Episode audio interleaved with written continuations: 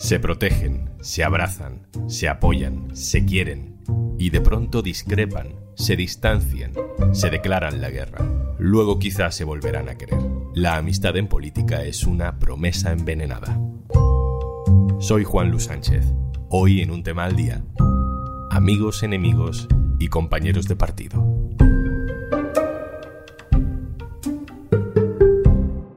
Una cosa antes de empezar. En el diario.es cumplimos 10 años y queremos celebrarlo contigo. Será la semana que viene en Valencia, del 22 al 24 de septiembre. ¿Te apuntas? Aprovecha el paquete de viaje para socios que hemos preparado y que además de acceso preferente a todas las actividades gratuitas del festival, incluye habitación, desayuno, entradas al espectáculo diario vivo y una ruta guiada por la Valencia Republicana. Date prisa porque las entradas son limitadas. Más información en eldiario.es barra festival.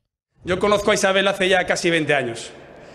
Conozco a su familia, conozco a su madre, conozco a su hermano, conozco a sus sobrinos, conocí a su padre, conozco a tu tío Paco, de Sotillo de la Drada.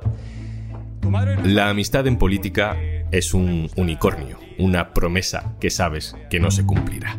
La naturaleza de la vida interna de los partidos, de las dinámicas de poder para controlarlos, es prácticamente incompatible con valores como la lealtad sincera, la confianza sincera o el afecto incondicional. Se ha volcado por su familia, una familia extraordinaria y una hija y una hermana que merece la pena, que por eso la quiere todo el mundo, que la han atacado, que no han podido con ella y que no van a poder con ella, porque eres la mejor Isabel y porque Madrid merece una presidenta como tú.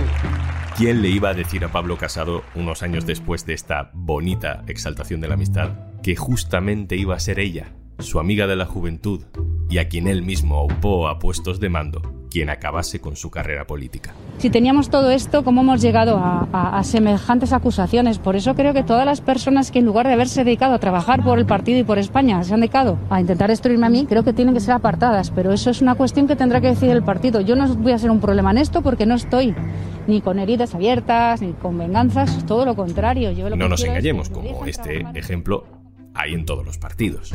También hemos presenciado el camino inverso, antiguos rivales que se convierten en aliados, incluso en personas de confianza. En el fondo ambos trayectos son parte de un mismo proceso, en un ámbito a veces tan cerrado como la política. Para que unos vayan, otros tienen que volver. Esther Palomera, hola. Hola Juanlu, ¿qué tal estás? Pilló a Esther Palomera, lo escuchamos de fondo, en la cafetería del Congreso, que es ahí donde se hacen y deshacen muchas de las amistades entre líderes políticos. Esther, ¿recuerdas alguna amistad que haya sobrevivido a la política?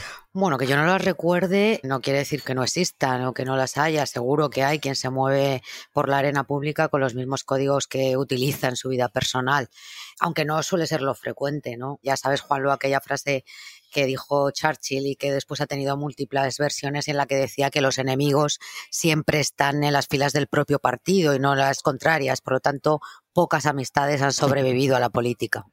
Hemos invitado también a este capítulo a dos asesores políticos que se conocen bien cómo funcionan estas dinámicas personales y políticas por dentro. Juan Carlos Blanco, hola. Hola, Juanlu. Santiago Martínez Vares, hola. Hola, muy buenas, Juanlu. Juan Carlos, voy a empezar contigo. Tú has vivido por dentro guerras, por ejemplo, en la época de Susana Díaz y Pedro Sánchez. ¿Qué dirías tú que dispara más las desavenencias entre antiguos aliados? ¿La ambición o las discrepancias ideológicas? Yo creo que precisamente la discrepancia sobre determinados asuntos no es algo esencial. Eh, si os fijáis bien, eh, Juanlu, cuando eh, estamos en una situación de conflicto en un partido, muchas veces se nos olvida exactamente por qué la diferencia, por qué la división, por qué el ajuste de cuentas. Incluso en ocasiones se da uno cuenta que esto tiene más que ver con la piel, con ese punto más personal que político, más de seres humanos que de ideología. Pero yo creo que también ahí lo importante, la política es una cuenta de resultados, tiene que ver con la confrontación y con la lucha por el poder, porque el poder es el que puede cambiar en este caso a las sociedades, desde el que se puede transformar a las sociedades y para poder llevar a cabo tus ideas tienes que controlar el poder. Y en ese momento muchas veces uno ya no piensa en esos amigos, enemigos y compañeros de partido, porque cualquiera puede ser un rival, incluso el que hasta esto solamente un par de días era prácticamente tu fiel aliado.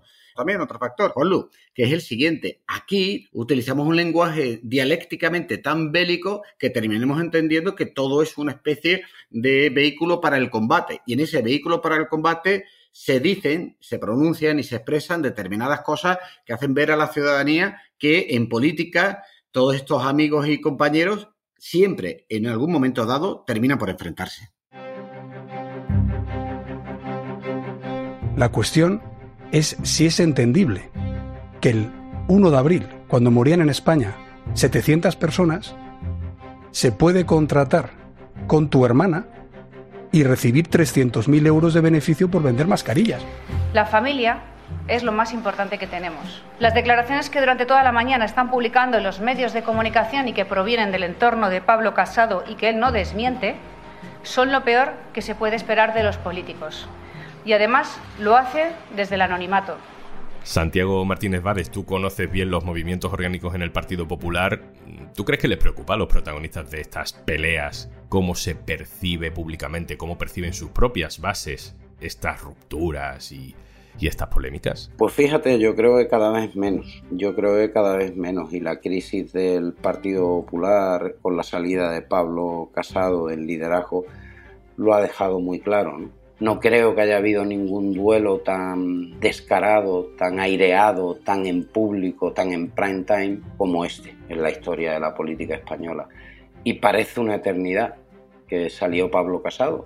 Y eso lo único que ha hecho es disparar las expectativas electorales del Partido Popular. Fue un golpe de Estado. Y el ciudadano lo ha percibido como fortaleza para el Partido Popular. Las encuestas han situado al Partido Popular después de una situación traumática interna, fortalecerlo y dar una intención de voto que hasta hace seis meses era impensable. No sé si siempre en política tiene uno que tener una sombra de duda, hasta en las amistades más estrechas. ¿Se confía 100% en los amigos que son compañeros de partido en algún momento? Nunca, nunca nunca te puedes fiar del otro, queda demostrado. O sea, Isabel Díaz Ayuso es una mujer que llega a la política, da el paso a la primera línea política de la mano de Pablo Casado. Pablo Casado, la memoria no nos puede fallar. Pablo Casado quita a un presidente gobernando con conocimiento por una perfecta desconocida, para poner a alguien cercano a él, a alguien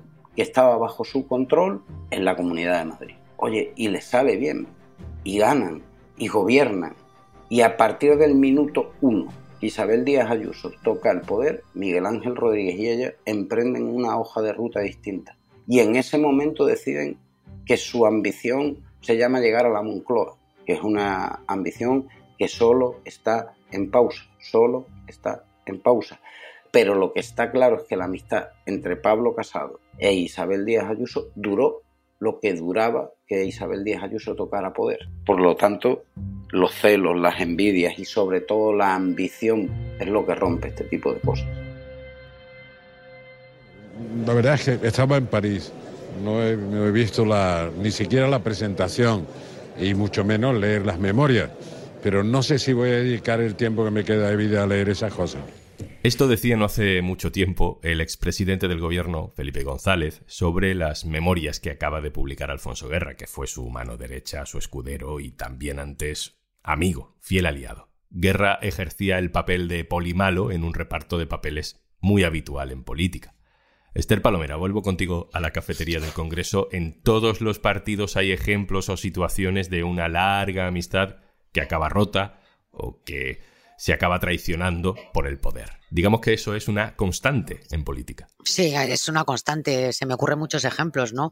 Quizá el paradigma de cómo el poder puede arrasar una relación personal lo encontremos en Felipe González y Alfonso Guerra, pero hay muchísimos otros casos. Por ejemplo, eh, Susana Díaz y José Antonio Griñán, Zapatero y Eduardo Madina, Rubalcaba y Carmen Chacón. Y por irnos más allá de las filas del Partido Socialista, también muy recordada eh, la ruptura entre Aznar y Rajoy o entre Zaplana y Francisco Camps. Hay infinidad de ejemplos, ¿no?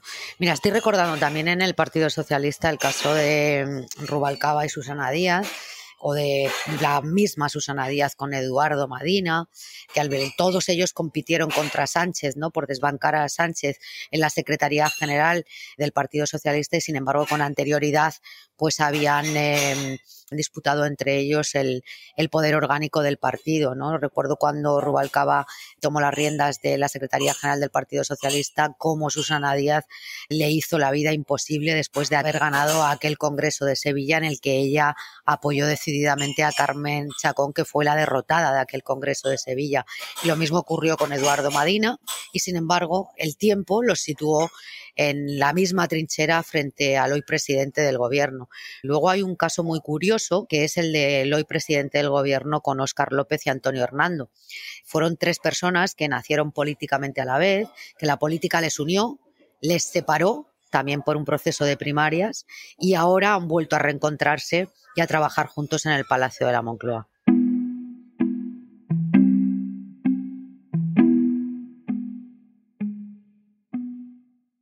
Ese cambio de afinidades personales y luego políticas, o al revés, acaba transformando o partiendo a los partidos políticos. Hay otro momento muy claro, en 2015, cuando Podemos parecía no tener techo. Yo creo que un buen ejemplo de ese momento es lo que pasó en el programa Carne Cruda. Le preguntan a Pablo Iglesias y a Tania Sánchez qué político se parece más a Joffrey el personaje de Juego de Tronos que era especialmente joven, con cara de inocente, pero también especialmente sádico y retorcido. Y esto contestan. no, es fácil. ¿Quién sería Geoffrey Lannister? En la política española. Madre mía. Hombre, esto tiene, tiene uno que venir preparado, porque esto es la típica pregunta que se hace. ¿Nadie? Yo digo Iñigo, Errejón. Toma ya, hombre. Madre mía. Tania Sánchez dijo, poco también para sorpresa de Pablo Iglesias, Íñigo Errejón. Unos años más tarde, Pablo Iglesias e Íñigo Errejón acabaron en dos partidos diferentes y Tania Sánchez es actualmente diputada por Madrid en el partido de Íñigo Errejón. A la naturaleza ya de por sí competitiva en política le han dado una vuelta de tuerca más las primarias. Lo vemos en Estados Unidos, por ejemplo, pero lo vemos también en España, dos rivales en primarias que luego unen fuerzas contra otros. Esther, en tu experiencia cubriendo procesos internos como congresos o primarias, ¿dirías que son caldo de cultivo perfecto para este tipo de enfrentamientos internos? Sin duda, sin duda, son un invento para fomentar aquello de la democracia interna y sin embargo mm, creo que desatan las más bajas pasiones entre los compañeros de partido.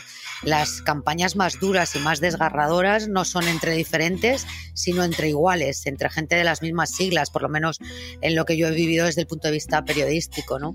Empezando por la primera, que probablemente sea la más conocida en España, que fue la que disputaron Joaquín Almunia y Josep Borrell. ¿no? Fueron las primeras primarias que conocimos en este país. Incluso podríamos decir que de aquellas primarias aún permanecen abiertas muchas heridas como consecuencia de las luchas internas de poder y qué decirte ya de las que disputó Pedro Sánchez con otros candidatos del Partido Socialista. Aquellas heridas siguen hoy muy, muy, muy abiertas en el Partido Socialista y por lo tanto tardan muchísimo tiempo en cicatrizar. Han sido un mal invento desde eh, el punto de vista de los afectos personales, las primarias. Esther Palomera, adjunta al director del diario.es. Muchas gracias. Gracias, Juanlu. Juan Carlos Blanco, Santiago Martínez Vares, muchas gracias. Muchísimas gracias a ti, Juanlu, y a todos. Muchísimas gracias a vosotros.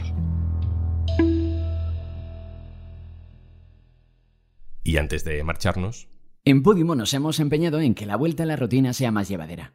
Y hemos dicho, ¿cuánto puede durar esa sensación de querer salir corriendo otra vez de camino a la piscina? 60 días, probablemente.